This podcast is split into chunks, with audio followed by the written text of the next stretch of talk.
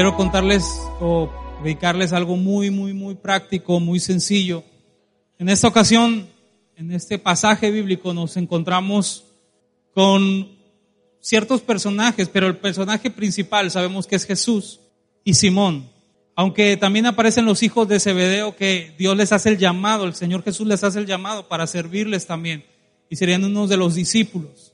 Algo que tenemos que resaltar es que eh, Simón ya había tenido un encuentro con Jesús.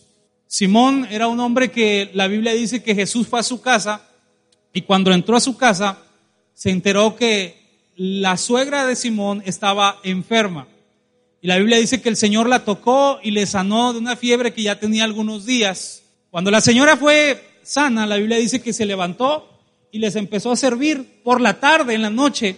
Yo creo que el Señor seguía con ellos y la gente se enteró que Jesús estaba allí y su casa sirvió para que muchos enfermos llegaran a ese lugar, muchos, muchos enfermos y también muchos endemoniados que traían para que Jesús les liberara y ahí él mostrara su gloria. Por lo tanto, Pedro era alguien que había visto la mano del Señor sanadora, que había visto la mano de liberación también, había visto la mano de restauración y sobre todo el ministerio de la palabra del Señor que era tan poderoso en Jesús. Así que el Señor en una de esas enseñaría a Simón a otro, lo llevaría a otra temporada diferente. No puedo hablar de un nivel porque en el Señor la Biblia dice que las sendas del justo es como la luz de la aurora que va en aumento, en aumento. Así que no puedo hablar bien de niveles, pero sí puedo hablar de una temporada diferente.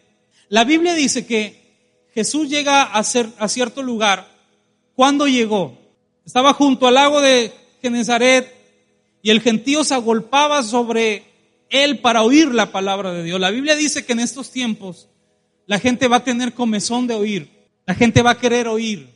Hoy, no sé si se ha dado cuenta o a usted a lo mejor lleva años conociendo eso, pero hoy en día son más recurridos los psicólogos, son más recurridos los psiquiatras. Antes era como, ah, de hecho, antes se tenía una cultura. Yo trabajé en una escuela, una facultad de psicología, trabajé ahí dentro.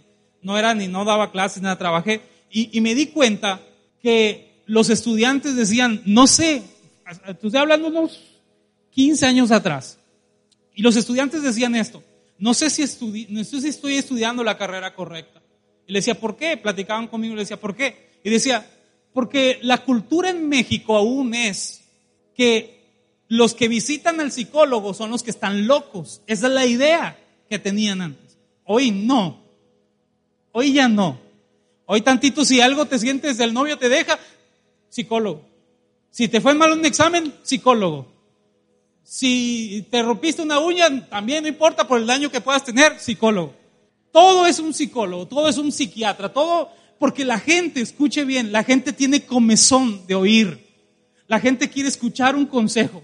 La gente quiera o no quieren escuchar eh, indicaciones. Qué bueno cuando a una persona le nace el deseo de escuchar la viva palabra de Dios.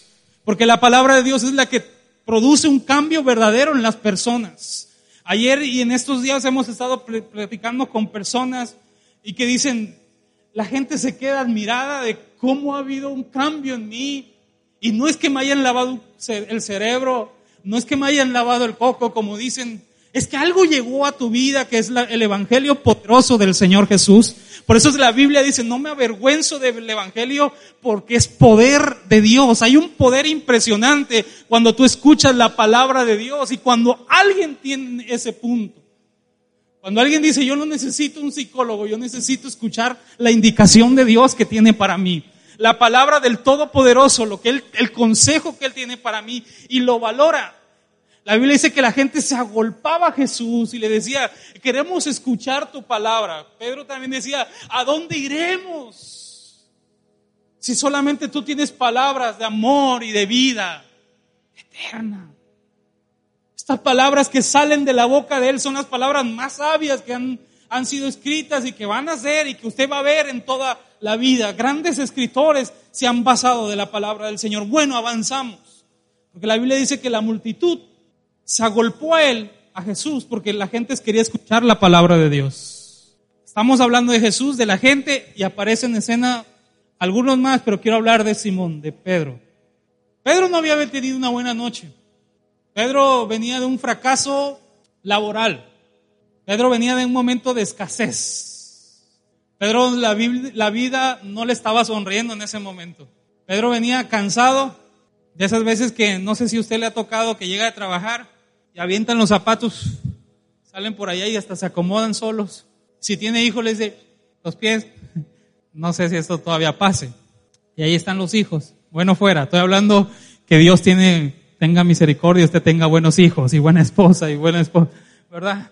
Cansado, ojeroso, desvelado. Y todavía cuando se encuentre dice, hay una multitud ahorita. O sea, todavía lo que menos quiero, no, no sé si a usted le ha pasado, si es gente, o nada más me ha pasado a mí, que llega uno cansado, estresado, y todavía ese día tiene visitas. No sé si le pasó algún día. Y que los visitas tienen angelitos que andan corriendo por todas partes. No pueden, no vuelan, no vuelan porque no tienen nada. Y uno lo que uno dice, Señor, quiero estar solo en este momento. La Biblia dice que Jesús, cuando ve a Simón, Simón ya estaba lavando las, sus redes, no sé si platicando con los demás, no, estuvo pelado hoy, no, no pescamos nada, esto cada día va de mal en peor y la gente hablando, sí, sí es cierto, yo no sé, que esto de la pesca algún día fue bueno, pero ahora ya no, hablando sus males. Y Jesús por acá, con una multitud, la Biblia dice que le empujaban, como que él se sentía así. Era una multitud, no había 15, 20 personas, eran miles los que estaban ahí. Entonces Jesús voltea y ve dos barcas. Imagínate a Simón diciendo, ah, mira nada más, ahí está el Señor. Y Jesús decide subirse a una barca. Y esa barca era la barca de Simón. ¿Ha escuchado la palabra cuando dice que muchos son los llamados y pocos son los escogidos? Muchos son los llamados, pocos los escogidos. Aquí no había muchas barcas, había dos. Pero si vamos a ser reales, vamos a, a, entrar al texto sin un prejuicio, sin hacernos los espirituales, vamos a entrar. Usted viene cansado, usted viene un mal día, la gente, usted quiere salir corriendo no, no, no, Señor, no, no, no, no, ¿a dónde vas? Y el Señor, la Biblia dice que se sube a la barca que era la de Simón. Habría preguntas diciendo, ¿por qué mi barca? Es que no era lo más apetecible en ese momento. Alguien diga conmigo, en ese momento. Por favor, repítalo por segunda vez, sé lo que estoy diciendo. Diga, en ese momento. Escuche, es que creemos que para servir a Dios hay momentos que nosotros tenemos que considerarlo según nosotros. Ese es nuestro plan. Pero no era lo más apetecible en ese momento. Repito, él venía de un fracaso laboral, así que no era lo apetecible en ese momento y Jesús se mete a su barca. ¿Por qué mi barca? ¿Por qué precisamente hoy? Hoy que vengo de un fracaso laboral, hoy que las cosas no me sonríen, hoy que no es el momento donde me siento físicamente bien, hoy que es el momento donde están tensas las cosas en la familia. ¿Por qué hoy? ¿Por qué hoy el Señor escoge mi barca? ¿Por qué, por qué no me dio chance de descansar? ¿Y por qué no escogió la barca del otro muchacho? O sea, ¿por qué la mía? ¿Por qué en este tiempo? Hay preguntas, repito, que se hacen. ¿Por qué mi barca? ¿Por qué hoy? ¿Por qué yo? No dice que era la barca más bonita. No dice que era la más adornada. ¿Qué movió Jesús para que escogiera la barca de Simón? ¿Qué es lo que movió el Señor para tenerte esta mañana aquí? ¿Por qué yo? ¿Por qué en este momento? ¿Por qué no llegó cuando todo la pesca había sido bonita? ¿Por qué, por qué, no, por qué este momento? ¿Por, ¿Por, qué en esta condición? ¿Por qué Él me está llamando a mí? ¿Por qué Él me escogió a mí? ¿Por qué no a, a mi primo? ¿Por qué no a mi tío? ¿Por qué, ¿Por qué no a alguien que tuviera mejor presentación que yo, que no tuviera un pasado como yo? ¿Por qué escogió mi barca hoy? Quiero decirte que el Señor la escoge por gracia. Hoy no voy a tardar mucho. Le pido, ¿Dónde está Esteban? ¿Me ayudas, por favor? ¿Por qué escogió nuestra barca? Yo quiero que me mire acá un momento, hermano. ¿Por qué nos escogió a nosotros? ¿Se ha preguntado eso? ¿Por qué a mí? ¿Y por qué en este tiempo? ¿Por qué yo llegué a Rey de Paz? ¿Y por qué en este proceso? Y aquí hay de todo tipo de barcas, hermano. Barcas que llegaron cuando estaban en éxito o están en éxito rotundo. Barcas que estaban ya divididas. Barcas que estaban agujereadas. Barcas que hace mucho no le daban mantenimientos barcas que venían de un fracaso, barcas que habían fracasado en lo laboral, hay de todo tipo de barcas. Pero en lugar de preguntarnos el por qué, deberíamos de sentirnos privilegiados del que el Señor nos escogió a nosotros. Escuche, esto no es una frase bonita. Yo empecé diciendo que la palabra del Señor es vida, es verdad. Y la misma palabra dice, no me escogieron ustedes a mí, yo los escogí a ustedes. Gloria a Dios que algún día llegó a tu hogar. Gloria a Dios que Él un día pisó tu barca. Y dije al momento, ese momento que fue por gracia. La Biblia no da señales de que, y escogió la más bonita. Entonces Jesús vio la apariencia de la barca y dijo, esta es más grande y me voy a meter ahí. No sé qué vio. Y yo te estoy predicando y yo sé que algún día tú vas a decirle al Señor, o ya se lo has dicho, yo se lo he dicho en oración. Y he levantado mis manos y hay veces he estado totalmente tirado. Anoche fue una de esas. Le, dije, no sé qué has visto, no sé qué viste. Tú que sabes el pasado, el presente y sabes lo que va a venir. No sé qué viste. No sé por qué millones de personas, unos más presentables que yo, más guapos, quién sabe, no creo, pero sí algunos más presentables. Otros con más dinero, otros con una mejor voz, otros con un porte diferente, otros con mucho más dinero que yo, unos con una familia mucho más unida que la mía, una familia que no es disfuncional, una familia que no ha sufrido golpes, No sé, no sé. Marcos Vidal escribe y dice en una de sus canciones, todavía no lo sé. No me has dicho aún qué fue lo que viste en mí para mirarme. Porque si se tratara de bonito, yo no estaría predicándoles. Si se tratara de dinero, no estaría yo enfrente de ustedes. Si se tratara de intelecto, yo no estaría dándole cátedra a ustedes. Si se tratara de inteligencia, yo no estaría aquí. Si te tratara de elocuencia, seguro muchos tienen más elocuencias que yo. ¿Qué fue lo que Dios vio en ti y en mí? No lo sé.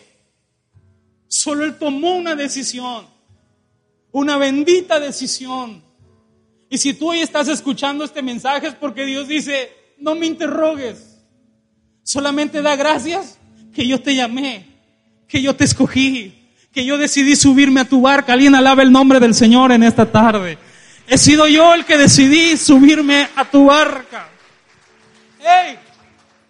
Qué bueno que Dios no mira apariencias. Cuando Dios le habló a, Samuel para ungir a David, le dijo, te pido algo. No te dejes llevar por la apariencia. Porque yo no veo eso. Lo que yo veo es el corazón. La Biblia dice que ante Él estamos desnudos. Él discierne, los, Él pesa los corazones y discierne las intenciones del corazón. Así que lo que usted puede llamar malo, Dios lo ve bueno. Lo que usted ve un joven pastor, Dios ya lo estaba viendo un rey. Alguien me está entendiendo acá esta mañana. Yo no sé tu barca cómo venga esta mañana, ni cómo está, ni cómo ha estado, lo que me interesa. Es decir, que Jesús está en este lugar. y que Él decidió traerte aquí. Escuche. Mire, siendo Dios, siendo el Hijo de Dios, el Todopoderoso. Yo me pregunto, ¿no pudo haber escogido otro escenario? ¿No pudo haberse subido a una roca y predicar? ¿No pudo subirse a un monte y predicar? Pero él decidió una barca. La Biblia dice que una vez que se sube, llama a Simón y la Biblia dice así, le, rogó. Nosotros, yo al leer, la verdad, tengo que hablar que mi religiosidad dijo, qué bárbaro este, bárbaro este hombre, este Simón, o sea, como el Jesús le, rogó. O sea, si hubiese, si, no, si hubiese sido yo, hombre, se sube y yo lo llevo donde quiera, hasta un viaje turístico me lo llevo. Pero la verdad es que no. La verdad es que cuando Dios te llama, Dios te escoge. No me diga que no, hermano. Muchos fueron, muchos fuimos muy difíciles. Llamada tras llamada, mensaje tras mensaje, correo tras correo, invitación tras invitación. Jesús hablándote, diciendo, préstame tu barca. Te ruego, hey, dame chance de trabajar en ella. ¿Alguien está entendiendo acá? Y la Biblia dice que Jesús le dice, le rogó Dios permita que eso no ocurra en nosotros. Que seamos personas entendidas. Que podamos hablar y decir como los hombres de Dios que decían, habla que tu siervo va a escuchar. Habla que tu siervo va a obedecer. La Biblia dice, le rogó y le dijo, apártate unos metros de la arena. Y allí empezó a predicar Jesús. Él pudo escoger otro lugar para predicar si supiéramos que él pudo escoger otro día para enseñar. Alguien diga conmigo, otro día para enseñar. Él pudo haber escogido otro día para enseñar, o sea, ¿por qué ese día? Porque el día que Simón no estaba bien. Pero la Biblia no termina ahí. El relato no termina en que agarra una barca y empieza a predicar. Escuche algo. Me, llamó mucho la atención que aunque este hombre venía cansado, que este hombre ya todo lo que les dije, él no dice, estaba viendo al Señor predicar y la gente gozosa, porque por algo estaban ahí, ¿verdad? Miles estaban ahí. Ocurre algo sobrenatural. ¿Cuántos de aquí han ido a la playa? Bueno, al mar. Y usted ve que su hijo entra, o algunos que ya son acá, que se creen Michael Phelps, se meten más a lo profundo. Usted no le puede decir, al rato te espero en el café y el de que está está allá, claro, sí, nos vemos al rato. No. O si se escucha.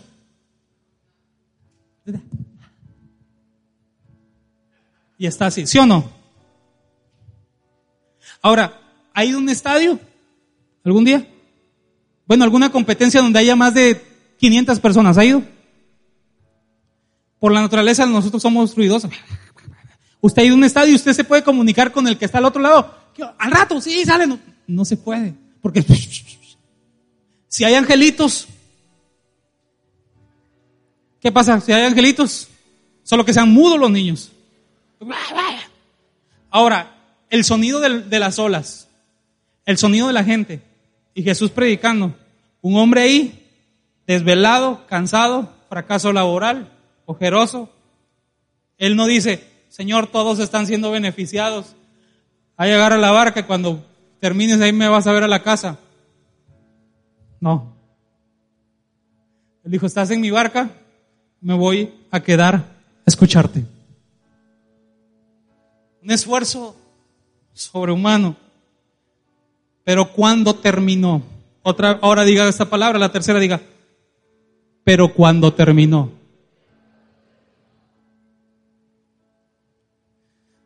Hay algo, el Señor es tan sabio en las formas como trabaja. Fíjese, cuando Pedro ve que Jesús estaba predicando y la gente estaba beneficiándose, él pudo haber dicho, oye, a todos bendice menos a mí. Le voy a tener que rentar por hora esto. Es que escuche, hermano, usted se ríe, pero cuando prestamos un servicio a Dios, Muchos nos congregamos porque queremos hacer un trueque con Dios. Yo te sirvo. Y mucha de, las de la culpa la tenemos los predicadores que decimos, tú sirve a Dios y Dios se va a encargar de bendecirte. Entonces las personas se le mete el chip. Voy a servir a Dios porque Dios, si yo le sirvo, me va a bendecir. Sé que la consecuencia, por naturaleza, porque uno le obedece y cuando le obedece a Dios, la consecuencia es que uno es bendecido. ¿Alguien me está entendiendo acá? Dígame amén. Pero el problema es que la motivación no debe de ser la bendición. Hay gente que dice, hermano, mire que me sirvió. Oiga, 15 años anduve ahí barriendo, trapeando y, yendo acá y yendo allá y hacía todo lo que... Y nunca Dios me bendijo. Ese es el problema. Que nuestra motivación es que el Señor nos bendiga. ¿Alguien me está entendiendo aquí? Dígame amén, por favor. Simón nunca se va. Simón se quedó. Él ni sabía. El trato de Jesús no fue dos horitas predico y, te doy algo. Él nada más dijo, préstame tu barca. Hay algo que el Señor nos quiere enseñar. Diciendo, préstame tu vida. No veas cuánto te voy a pagar.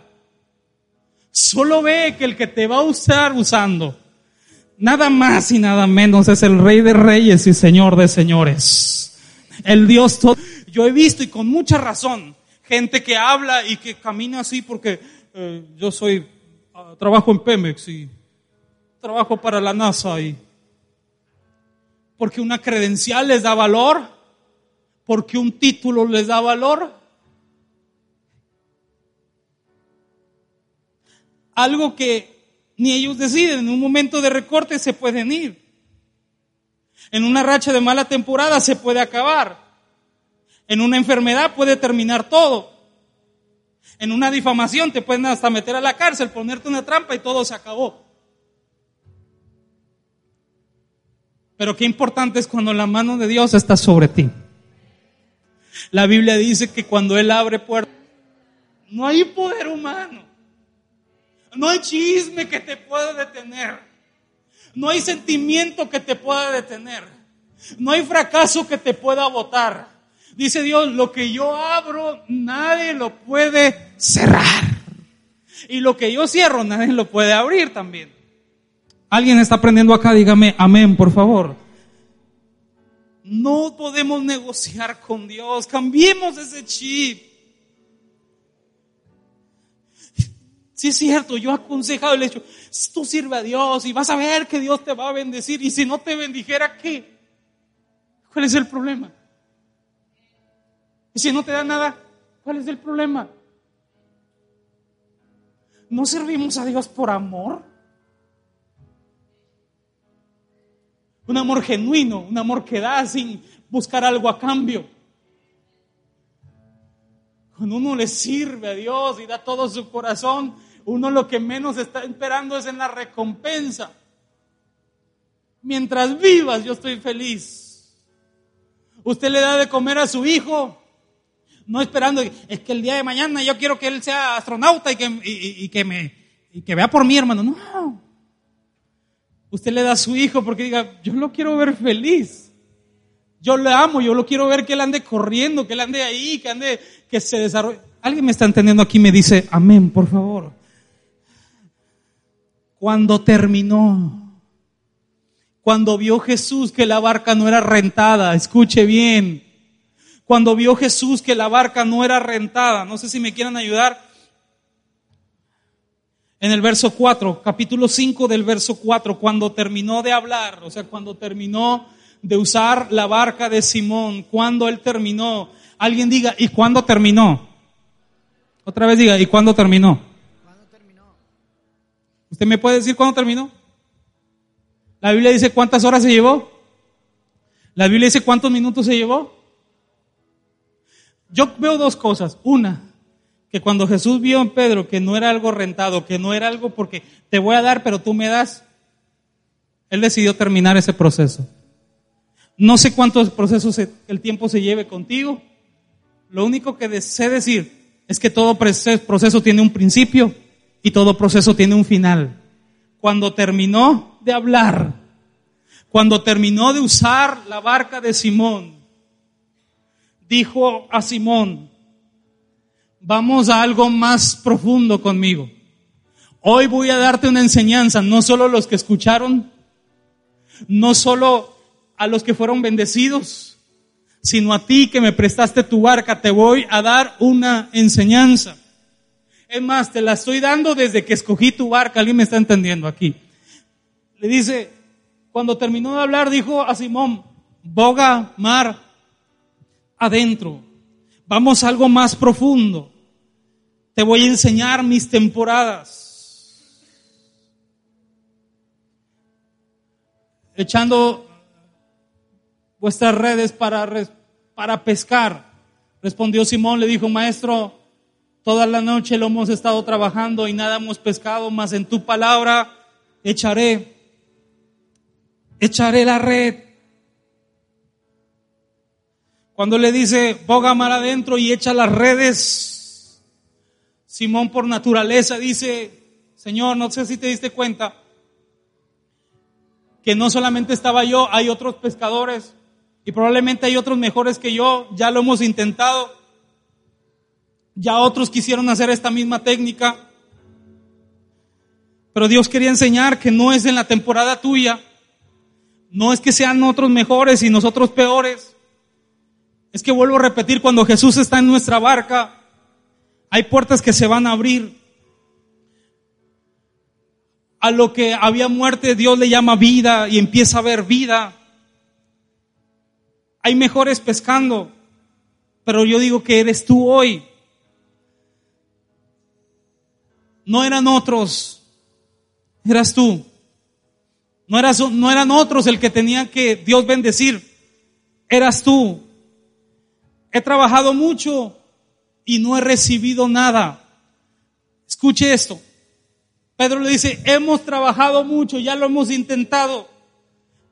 Venimos de una noche tan pesada que no pescamos nada. He trabajado mucho, pero no he recibido nada, no tengo nada. La diferencia, yo, yo, yo creo algo, hermano. Escuche bien con atención esto. Cuando Pedro le dice, hemos trabajado mucho y no hemos recibido nada, y añade una frase, ¿pero qué?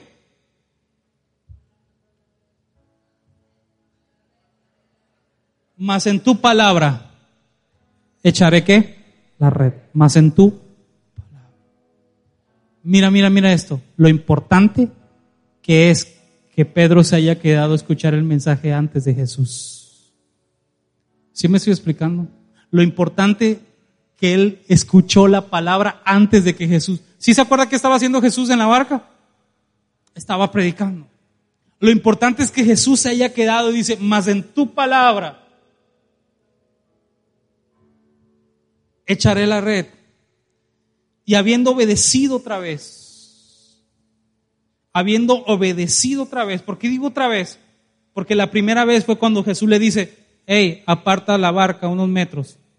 Ahí obedeció una vez y no vio nada. Solo estaba viendo que otros estaban siendo bendecidos. Y de ahí le dijo, ya entendiste, no me la, no, no me la rentaste nada, ahora vamos por otro nivel y lo vuelve a obedecer. Cuando él decide obedecer otra vez, la Biblia dice que hicieron una pesca que la Biblia llama la pesca milagrosa. Termino con esto. Cuando ocurre la pesca milagrosa, la Biblia dice que las redes se rompían y que no cabían los peces en, la barca, tanto que tuvieron que hablarle los que ya estaban allá también. Le dijeron, vengan, vengan, porque aquí la bendición es tanta que alcanza para ustedes. Yo creo, ayer decía en la oración, yo creo que por causa de un hombre, donde Dios decide morar, donde hay avivamiento, Dios no nada más bendice a los que están ahí, sino también bendice a los que le rodean. ¿Alguien está entendiendo? Dígame, amén. Por causa de un hombre que acarrea la unción de Dios, la presencia de Dios, Dios no nada más bendice a la persona ahí, sino bendice a los que le rodean también. La Biblia dice que al ver esto, la gente también, o sea, los, los otros pescadores vienen y tanto era que se hundían las barcas. Al ver esto, la Biblia dice que Simón se arrodilla, Simón Pedro cayó de rodillas ante Jesús diciendo, apártate de mí, Señor, porque qué?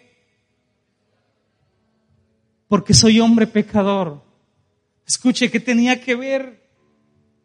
No le estaba hablando del pecado, no le estaba hablando de la santidad. Pero al ver Pedro esto dijo, este hombre es sobrenatural. Yo no merezco que tú me visites. Mire, uno de los resultados cuando Dios visita a un hombre es esto. El hombre no anda alardeando de yo estoy el ungido de Jehová. El hombre se siente inmerecedor. Dice, Señor, Isaías capítulo 6, les prediqué hace tiempo atrás, unos domingos atrás. La Biblia dice que cuando ve al Señor en toda su majestad, vi yo al Señor sentado sobre su trono. Uno de los síntomas es que dice, ay de mí, que soy inmundo.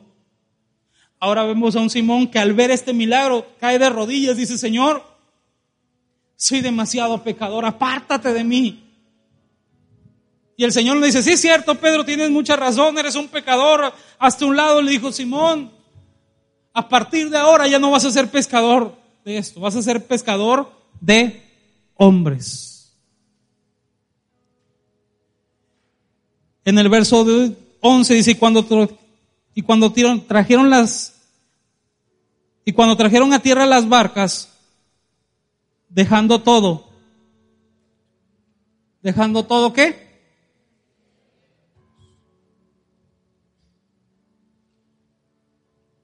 Quiero hacer una pregunta, con eso ya concluyo.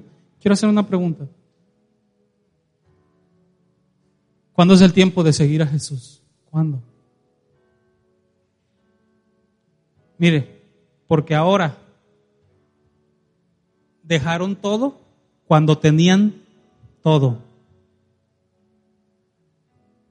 Cuando tenían todo, cuando, vamos a ponerle así, el negocio de la pesca estaba en lo máximo ahí ellos dijeron, vamos a dejar todo. Lanzo una pregunta para ti. ¿Cuándo es el tiempo de dejar todo? Sepa interpretar lo que le estoy diciendo, ¿verdad? No estoy diciendo, bueno, deja tu trabajo y vente a vivir todo el día a la iglesia. ¿Cuándo es el tiempo de que nuestra prioridad sea Jesús? ¿Cuándo? ¿Cuando no tienes nada? ¿O cuando tienes todo? ¿Cuándo es? Porque hay gente que dice, ah, ellos siguen a Jesús. Pues claro, así hasta yo, tienen todo. Ellos no tienen escasez, ellos lo que no saben, no saben lo que es o comprar una leche o agarrar el camión. Eh, así hasta yo. Pero sabe, que hay personas que saben, ayer lo decía en la oración, hay personas que no saben ser fieles ni en lo poco ni en lo mucho o saben ser fieles en alguna de las dos temporadas. Es rara la persona que dice, yo le soy fiel a Dios, como el apóstol Pablo decía, sé vivir en la abundancia, me sé manejar en la abundancia, le sigo sirviendo a Dios con todo mi corazón en la abundancia, honro a Dios con todos mis bienes, sé bendecir a Dios cuando tengo todo y sé bendecir a Dios cuando no tengo nada, le sigo sirviendo con la misma intensidad, a mí no me mueve el dinero, no me mueve la posición, a mí lo que me mueve es el amor por Jesús. ¿Cuándo es el tiempo de seguir a Jesús? Porque cuando ellos tuvieron todo, la Biblia dice, dejaron todo. ¿Cuándo es, hermano? Medítelo en su corazón. ¿Cuándo es el tiempo de seguir a Jesús? Quiero pedir honestamente, brutalmente su honestidad. Y aquí sí quiero que me levante la mano a la pregunta que le voy a hacer. De aquí, ¿cuántos han usado la frase, si yo voy a hacer algo, lo voy a hacer bien? ¿Cuántos? Muchos. Ah, ahorita ya nadie, no, no, no, yo hago todo, ahí, ahí se va. ¿Cuántos, ¿Cuántos han dicho eso? Si yo voy a hacer algo, lo voy a hacer bien.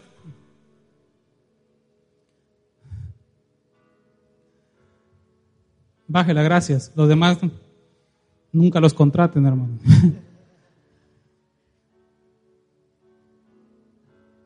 ¿Y por qué eso lo aplicamos al gimnasio? ¿Por qué eso lo aplicamos a las dietas? ¿Por qué lo aplicamos al trabajo? ¿Y por qué no lo aplicamos con Dios? Si me voy a meter con Dios, me voy a meter hasta lo profundo. En la orilla no se pescan estas grandes cantidades. Pedro le estaba, Jesús le estaba diciendo a Pedro, Pedro, en la orilla no vas a ver la gloria. Yo puedo sacarte a los peces y traértelos hasta acá, pero hasta eso ni los vas a querer porque vas a decir, hay una mortandad de peces. Es que hasta eso somos bien piquis para las bendiciones, ¿no? Las queremos así, así. Señor, quiero un carro y que traiga ese. ¿Cuántos quieren más de Dios? Ay, Dios mío, me asustan. Creo que no estoy predicando una iglesia cristiana. ¿Cuántos quieren más de Dios aquí? ¿Y cuántos saben que Dios quiere más de ustedes? ¿Estás listo para ir a lo profundo? Quiero decirte que esos 15 minutos al día de oración raquítica ya se tienen que acabar. Para muchos, el, yo decía, para muchos el ser cristiano está bien. Para muchos el, el no me drogo, no fumo, eh, no le voy a la América. Eh, ya con eso ya. Para muchos está bien. Voy cada dominguito.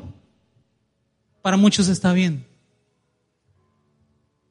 Estoy hablando para otros que dicen, hermano, yo, esto lo quiero en serio.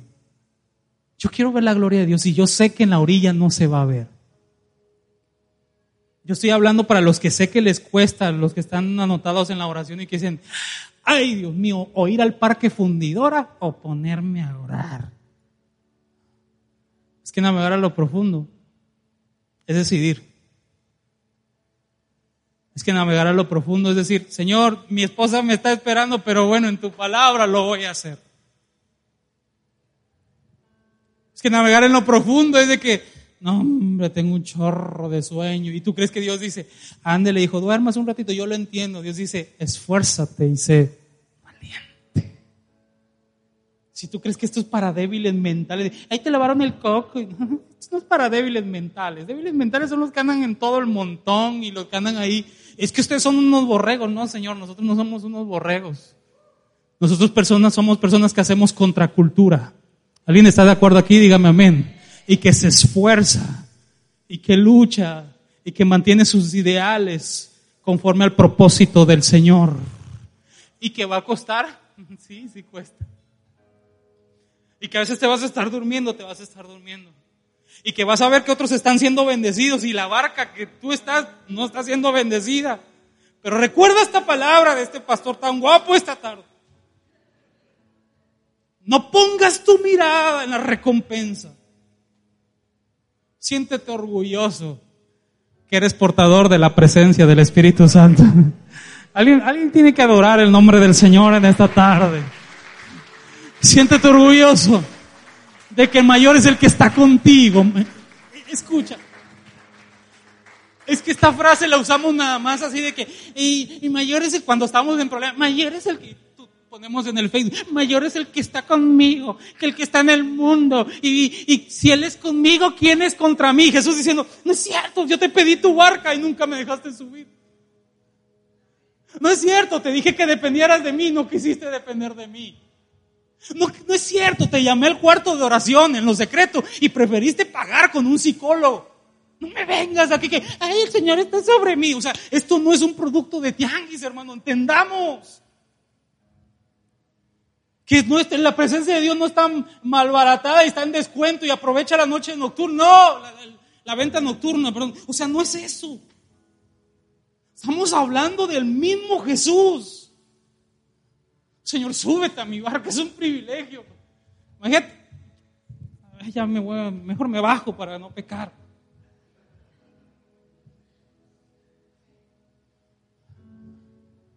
Imagínate literalmente a Jesús que te diga, quiero entrar en tu barca. ¿Cuánto va a ser, hijo? ¿Qué le dirías? ¿Qué le dirías? Dijera, Judas era el tesorero. Ven, arréglate con el muchacho. ¿Cuánto va a ser por dos horas de tu tiempo? ¿Cuánto va a ser? ¿Qué le dirías tú? ¿En serio? ¿Qué le dirías? Oye, sé que estás cansado, pero bueno, vamos a negociar. ¿Cuánto va a ser? Yo sé que ahorita, en este momento, se están pensando, no, hombre, no, ¿cómo le va a cobrar al maestro? Es un privilegio. Pero sabe que indirectamente estamos haciéndolo así. Te voy a subir en mi barca, Pero lo que te va a costar es que tú restaures mi matrimonio. Pobrecito de ti, porque me voy, ¿eh? te bajo. Así te bajo. ¿Sabe que así lo hacemos? Te dejo subir, pero tú, mis hijos, ¿eh? los tienes que cuidar. Qué bueno cuando le dices, súbete a mi barca. Es gratis. Es un privilegio que tú me uses. Hey, Acuérdate, Señor, que yo estoy en deuda contigo.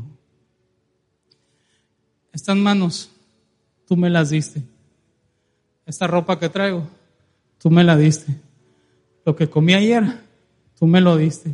El trabajo que tengo, tú me lo diste. Los zapatos que tengo, tú me los diste.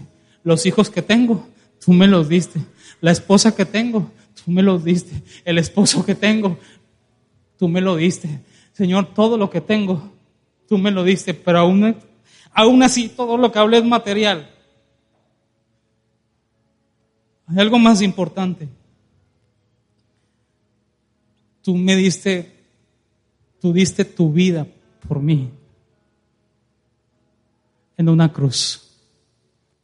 Cuando yo no era nada, no tenía valor. Tú decidiste morir en una cruz para darme salvación y vida eterna. Por eso es que todo, la Biblia dice, todo lo que hagáis, hacedlo como para el Señor. Una pregunta. ¿Me dejas entrar en tu barca? Dice Jesús. ¿Me dejas subir? ¿Me dejas ocupar tu tiempo? ¿Me dejas ocupar tu cansancio? Me dejas ocupar tu fracaso, me dejas enseñarle a la gente a través de ti. Mi barca no está en condiciones, no importa. Mientras yo esté aquí, lo que se trata es que yo esté. ¿Me dejas usar tu barca?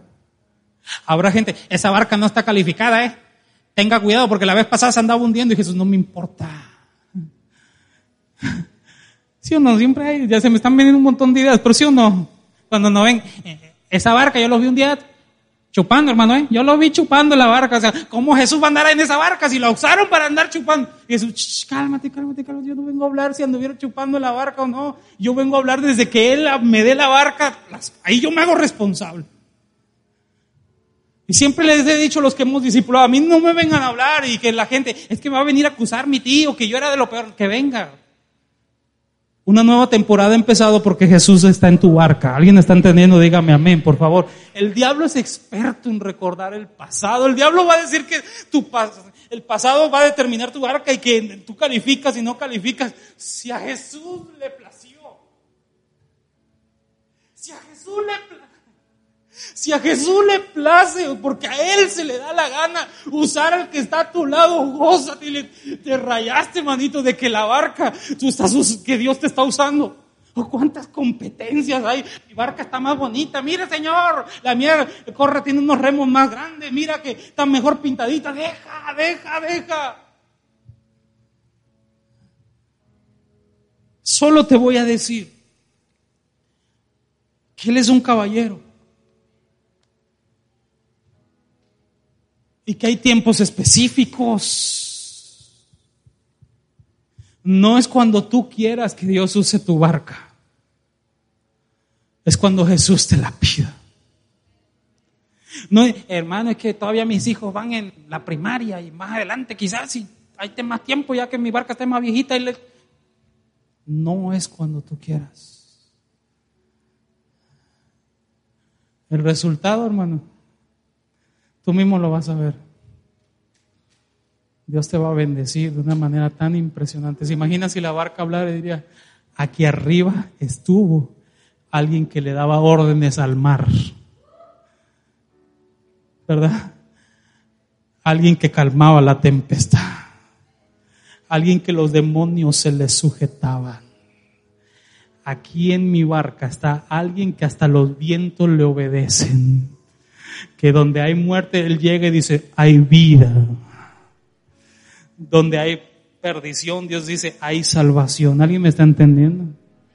Ahí donde está, cierra tus ojos. Si esto te interesa, si no, sigue igual. Vete a la Benavides a comprar.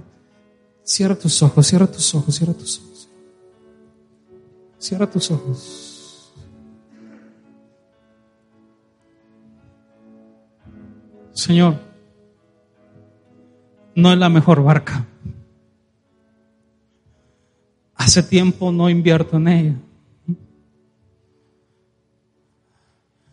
No soy digno de que subas. Habla con Dios un momento. Pero aquí está. Aquí está, Señor. Yo no te la voy a rentar. Yo no te voy a decir cuánto es. No voy a esperar nada a cambio. Quiero decirte que todo lo que yo tengo es tuyo. Porque tú me lo diste.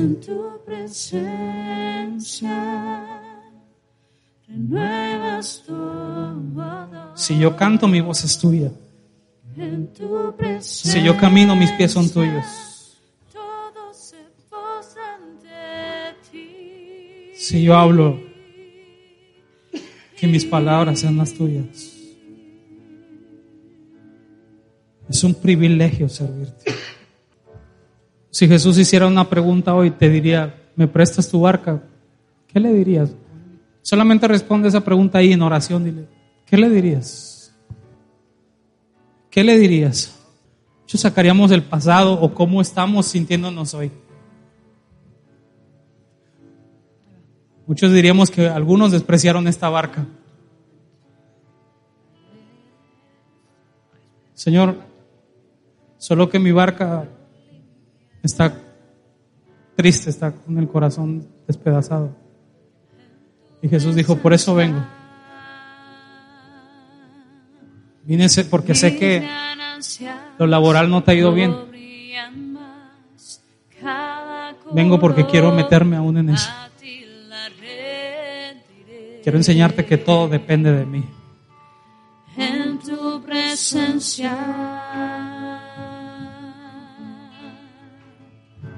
¿Cuánto es? Si Jesús te dijera, ¿cuánto es? ¿Cuánto me cobras por usarte? ¿Cuánto, me cobras por ir a tu casa? ¿Cuánto me cobras por llegar a tu matrimonio?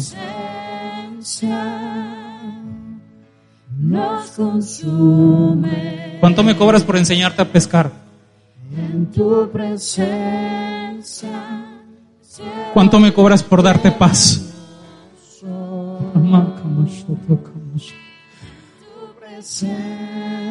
¿Cuánto me cobras por amarte? Hey, ¿cuánto me cobras por bendecirte? ¿Cuánto me cobras porque las demás personas sean bendecidas? ¿Cuánto me cobras por usar toda tu diligencia para bendecir a otros? ¿Cuánto me cobras por usar tus labios para bendecir a otros? Hey, ¿cuánto me cobras por usar tu pasado para testimonio para otros? ¿Cuánto me cobras para que yo use tu barca y ponga la mano sobre los enfermos y los enfermos sanen? ¿Cuánto me cobras por eso? Cuando me cobras por entrar a la barca de tu familia, de tus hijos. ¿Cuánto me cobras? Soy el dueño del oro y de la plata y te puedo bendecir. Te lo puedo dar. ¿Cuánto me cobras? Eso vas a decirlo tú. Eso depende de ti, no depende de mí. Tú vas a poner el precio. Pero habrá otros que van a decir, Señor, entra, me urge. Me urge que entre, solo entra, solo entra, solo no pagues nada, solo entra, tú ya me has pagado desde antes. Yo, no era nada, mas hoy vivo porque tú estás conmigo. Agarra cada rincón de mi barca. Ahí donde estás, levanta tus manos si te es posible. Dile, entra en mi barca, entra, entra, entra, entra, entra, entra. Te necesito, entra. Entra en mi barca, entra en mi barca, entra, entra, entra, entra. ¿Cuánto sería el precio? ¿Cuánto, cuánto sería el precio? ¿Cuánto le cobrarían al maestro por que viniera tu familia? ¿Cuánto? ¿Cuánto le cobrarían por decir, quiero que vayan a lo profundo conmigo? ¿Cuánto? ¿Cuánto le cobrarían por un tiempo de plática con él, con oración con él? ¿Cuánto tiempo? ¿Cuánto le cobrarían? ¿Cuánto le cobrarían por él querer reeducar a sus hijos? Y de guardarlos de las tormentas y de las tempestades. ¿Cuánto le cobrarían? ¿Cuánto le cobrarían si él dijera quiero sanar sus corazones? Quiero reparar lo que hay en tu barca. ¿Cuánto? ¿Cuánto le cobrarían? ¿Cuánto? ¿Cuánto? ¿Cuánto? ¿Cuánto? ¿Cuánto sería lo que le pedirías a Jesús? ¿Cuánto? ¿Cuánto por enseñarte que eres útil en las manos de Dios? Que no, no eres un instrumento de una persona. No eres el utensilio de una persona. Tu barca no está diseñada para que otras personas la hurten y jueguen con eso. Tu barca está diseñada para que Jesús suba ahí. Tú fuiste llamada para que, Señor, venga tu barca y desde ahí comparta, desde ahí comparta.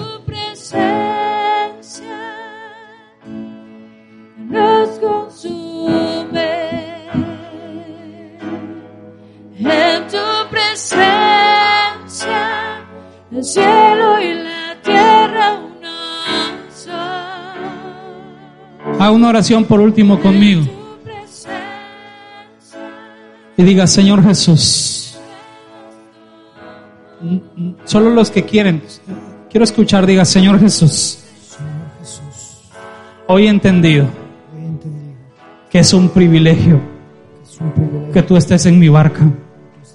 Entra. No es la mejor, pero tú puedes hacerla la mejor barca. Tú puedes hacer que esto tenga precio, que esto sirva de algo. Mi barca la han lastimado. Dígale así, mi barca la han lastimado. La han hecho menos. Muchos la despreciaron. Por eso para mí es un privilegio tu visita. Porque siendo Dios, decidiste venir y habitar, habitar conmigo. Dispón de mi barca. Todas las veces que tú quieras. Habla con Él. Vamos, vamos. Dile esto. Dispón de mi barca. Todas las veces que tú quieras. Todo lo que tú quieras. Es por ti, para ti.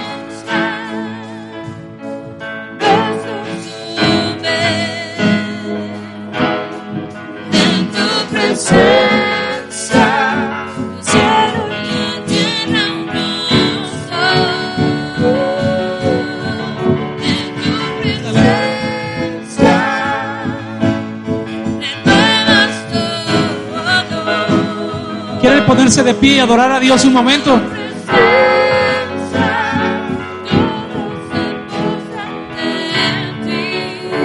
En tu presencia. En tu presencia. Oh Dios Todopoderoso.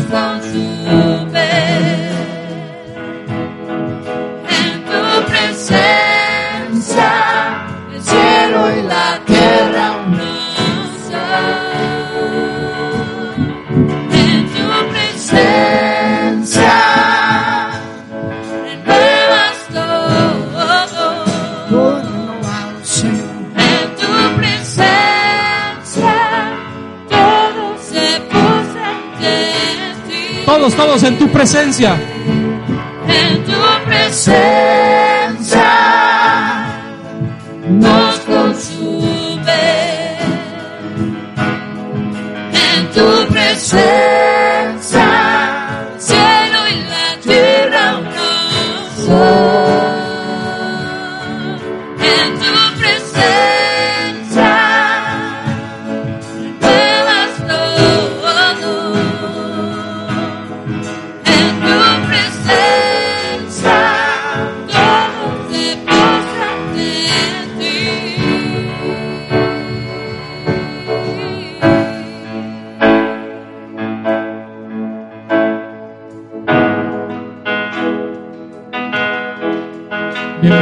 Nuestra barca, Señor. Bienvenido a nuestra vida, Señor. Es más, ya no es mía, es tuya. Ya no es mía, es tuya. Pablo escribía y dice, ya no vivo yo, mas Cristo vive en mí. Yo ya estoy muerto. Hace tiempo mi voluntad se acabó. Es Él el que vive en mí. Él decide lo que yo quiero que yo sea.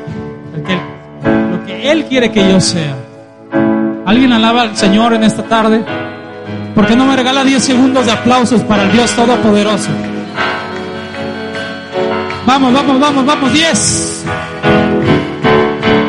Estamos hablando del más sublime. 8, 7. Alguien apláudale fuerte. 6, 5, 4. Es lo mejor que puede dar. 3.